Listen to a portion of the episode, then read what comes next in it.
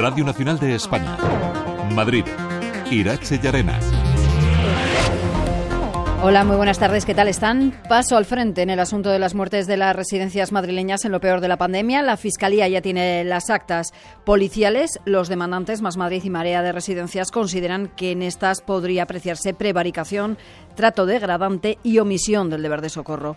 Avances también, en cierto modo, en sanidad. La Consejería tiene previsto citar a los más de 300 residentes de medicina de familia y pediatría de atención primaria antes del próximo día 15 de marzo. Quiere trasladarles una serie de mejoras encaminadas, dicen, a lograr fidelizarles para que tras su formación se queden a trabajar en la comunidad.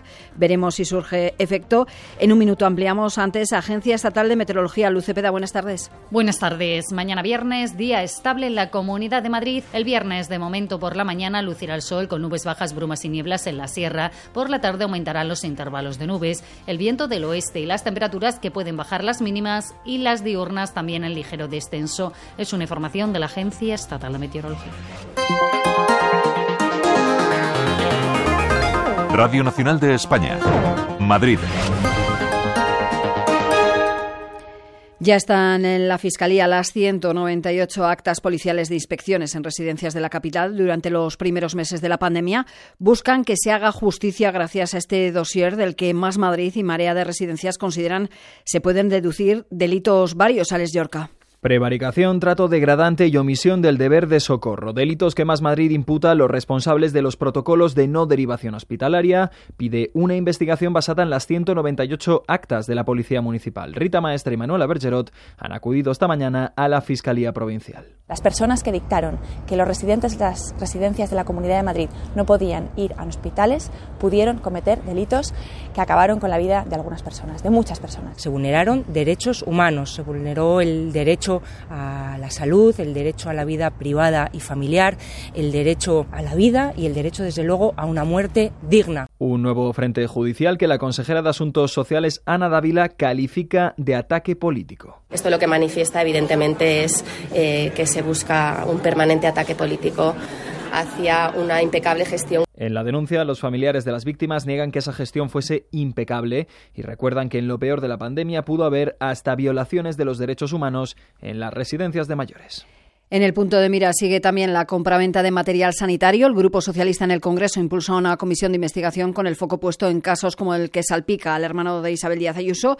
En Radio Nacional, el secretario general de los socialistas madrileños, Juan Lobato, ha limitado la responsabilidad del conocido como caso Coldo al exministro de Transportes, José Luis Ábalos, y ha exigido al Partido Popular responsabilidad y madurez en su labor de oposición que tomar decisiones por parte de un gobierno que benefician y enriquecen, como así confesó la propia presidenta a su hermano, pues esto yo creo que éticamente es reprobable y lo dije en su momento. Pero también te digo una cosa, esto es absolutamente independiente de lo que está pasando hoy. Y yo creo que ante un caso eh, de corrupción como el que estamos viviendo, la respuesta no, no, no, no es hacer referencia a otros casos.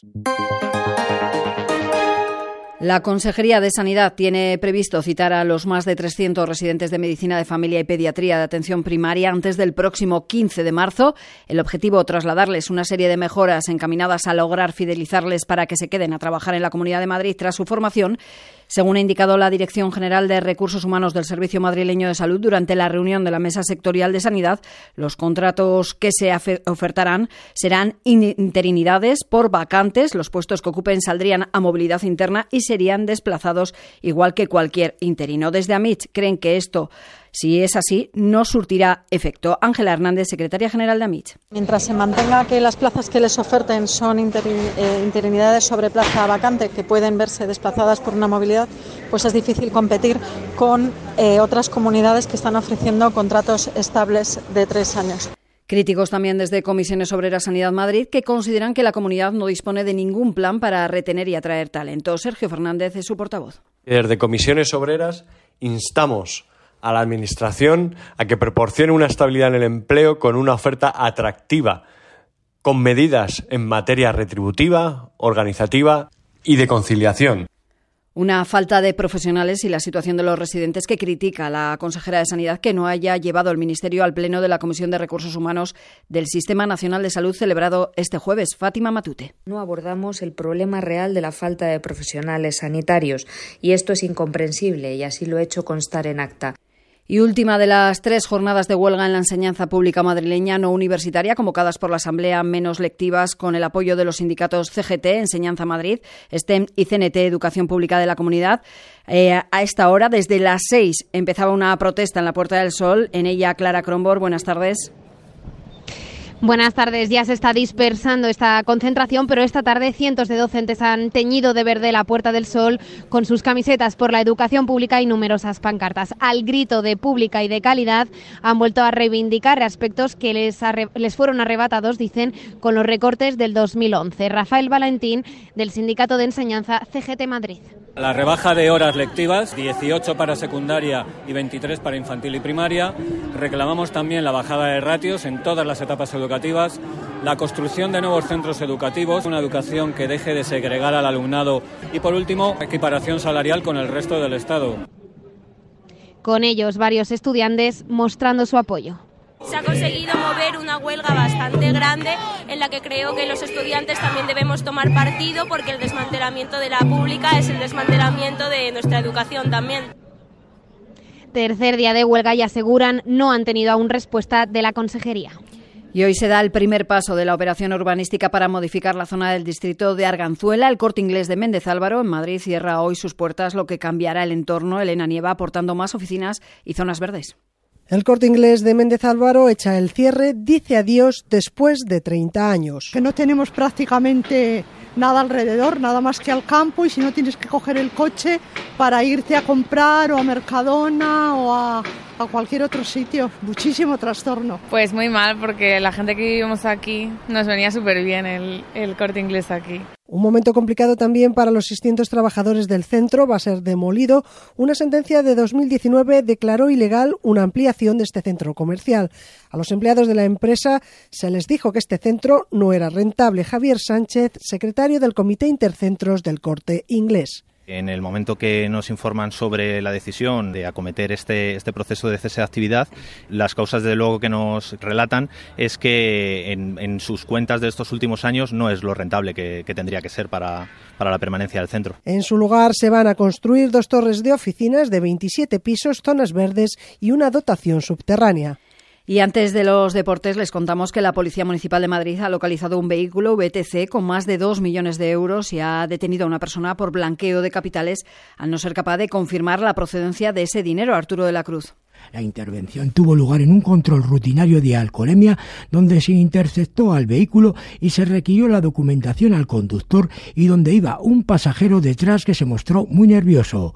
Portavoz de la Policía Municipal. Lo que encontramos en el interior son varias bolsas de dinero, concretamente son unas bolsas en las que hay fajos de billetes que están perfectamente embalados con plástico y cuya suma eh, ha ascendido a dos millones de euros. El dinero fue requisado y trasladado a la comisaría de centro para su conteo y posterior depósito judicial y si no lo reclama nadie, como ocurra en este tipo de hallazgos, acabará en las arcas del Estado. Y en los deportes, el Atlético de Madrid buscará esta noche el pase a la final de la Copa del Rey ante el Athletic Club. Laura Magría, buenas tardes. Muy buenas tardes y para ello deberán remontar el resultado del Metropolitano donde los jugadores del Cholo Simeone perdieron por 0 a 1. El técnico ya avisó que no podrá contar con Griezmann que sigue recuperándose del esguince que sufrió en Champions. El partido lo podré seguir a partir de las 9 de la noche en Tablero Deportivo. Además, hace unos minutos que ha terminado la celebración de la selección española en el Palacio de Vista Alegre tras proclamarse ayer campeonas de la Liga de las Naciones al vencer a Francia. La seleccionadora Monse Tomé tiene claro cuál es el próximo objetivo. Disfrutarlo y vamos a por los Juegos Olímpicos. Terminamos con baloncesto. En Euroliga, el Real Madrid se enfrenta a las ocho y media al Panathinaikos griego en el antiguo Palacio de los Deportes de Madrid. Los blancos buscan una victoria que les permita sellar su clasificación matemática para los playoffs. Pues nos quedamos atentos a estos dos encuentros de Euroliga y de Copa del Rey. Siguen informados en esta sintonía y en rtve.es. Nosotros la información regional regresa mañana como todos los días. Pasen una feliz noche.